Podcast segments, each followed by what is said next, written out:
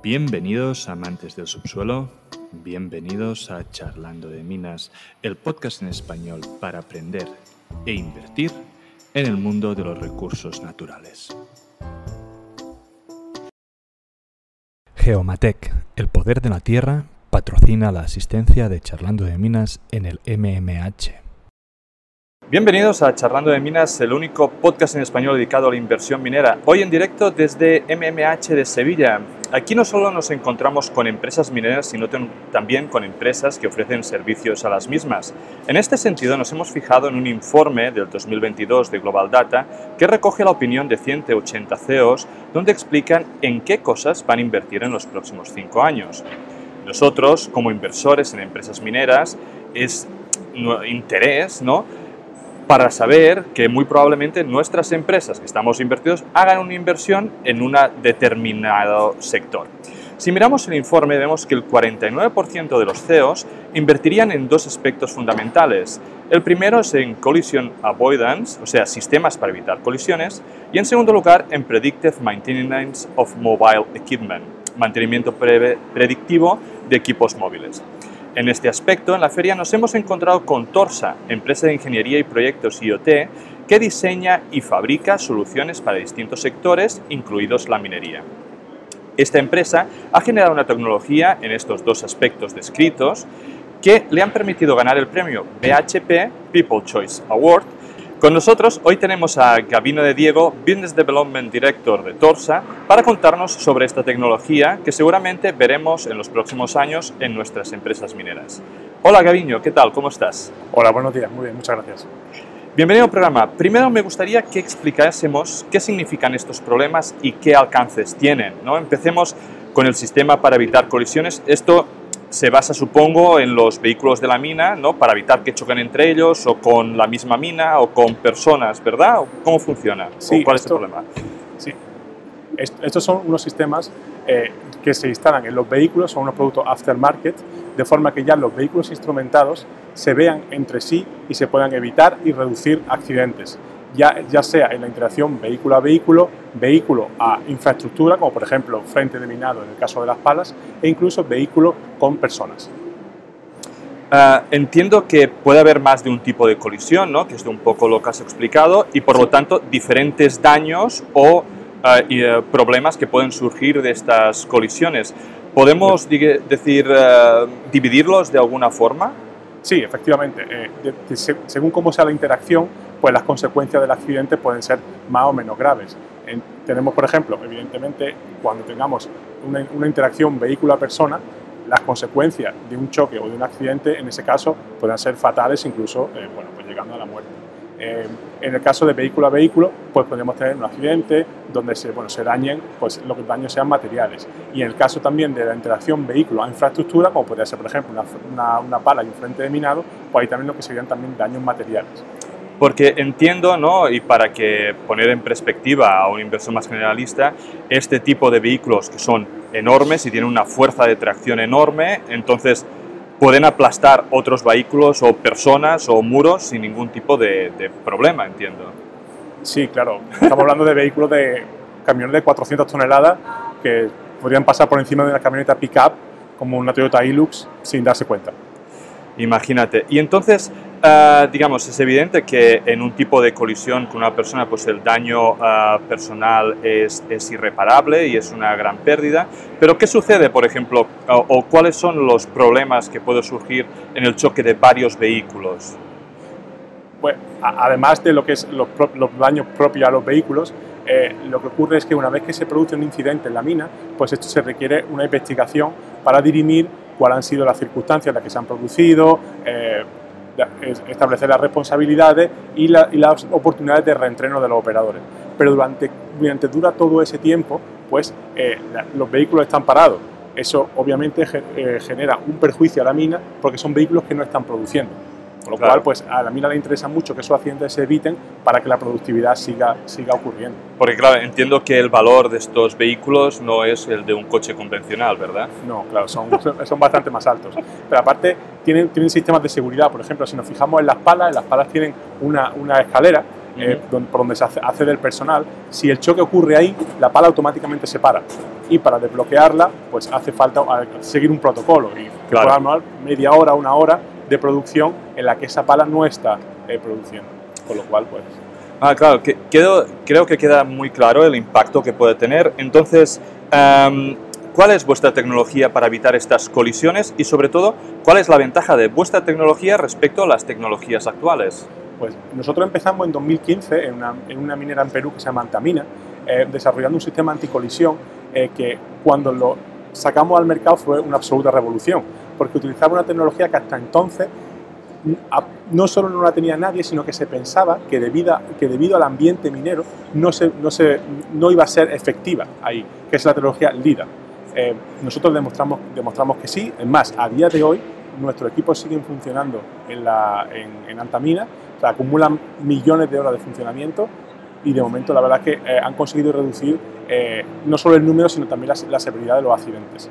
Nuestro sistema está basado en GPS y en comunicaciones eh, vehículo a vehículo, de forma que los vehículos instrumentados hablan entre ellos, se intercambian las posiciones y saben dónde están. Y en función de eso calculan si la distancia a la que están es segura o no y alertan al operador.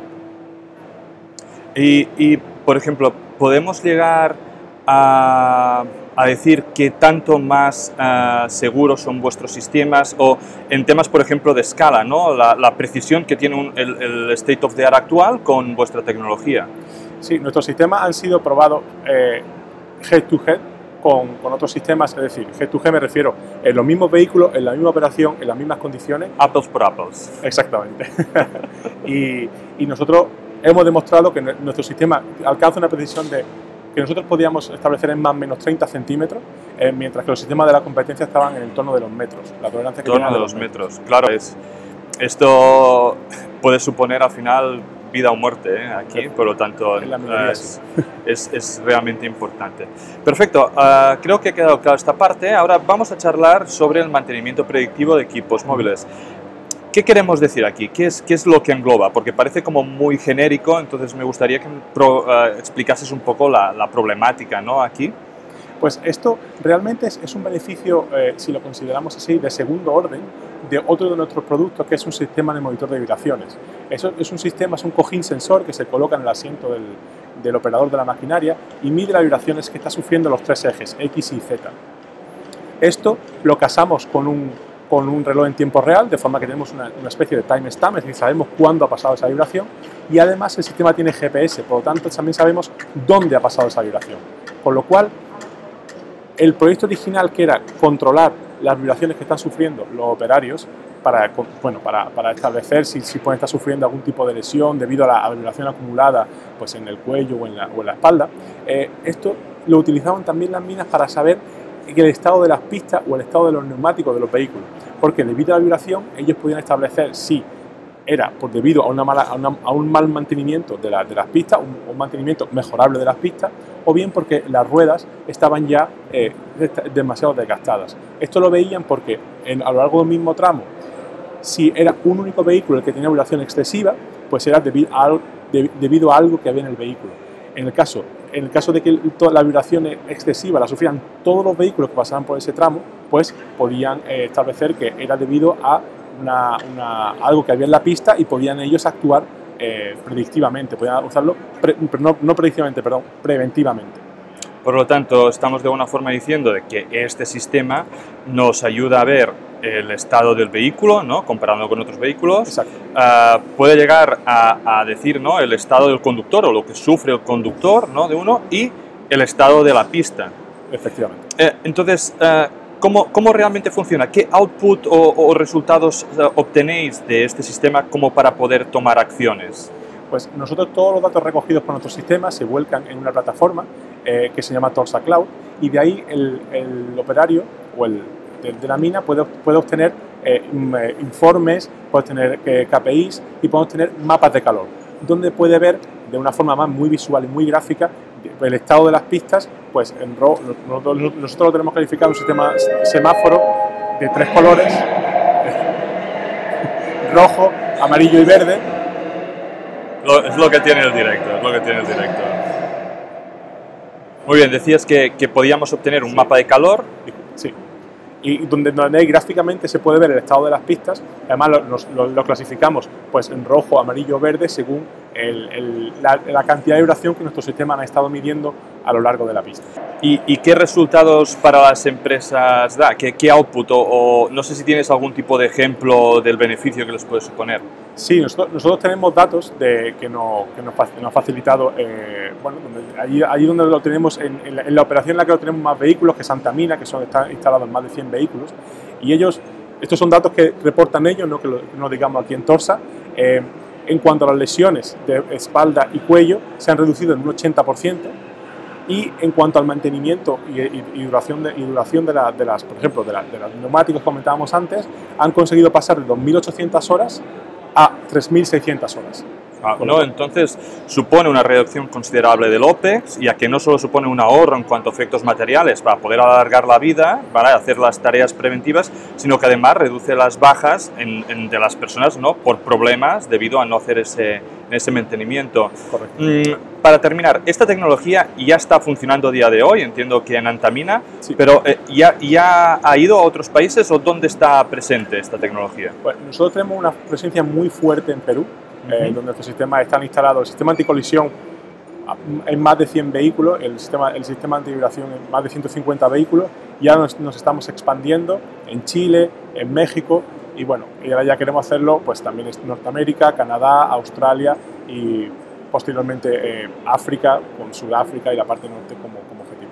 Perfecto, pues muchísimas gracias Ramiro por tu tiempo, un placer que hayas podido explicarnos estos avances en nuestro programa y pues lo mejor a Torsa en el, en este desarrollo de tecnología y poderlo expandir uh, con los planes que nos has contado. Muchas gracias. Muchas gracias a vosotros. Este podcast no deja de ser un relato personal de mi camino para aprender en el mundo de la inversión de las materias primas. En este podcast vamos a intentar sacar contenido educativo, entrevistas con empresas y tesis de inversión para que juntos podamos aprender de este fascinante mundo del subsuelo. Si crees que el contenido vale la pena, por favor dale me gusta, suscríbete al canal y compártelo. Soy Amadeo Bonet, bienvenido a Charlando de Minas.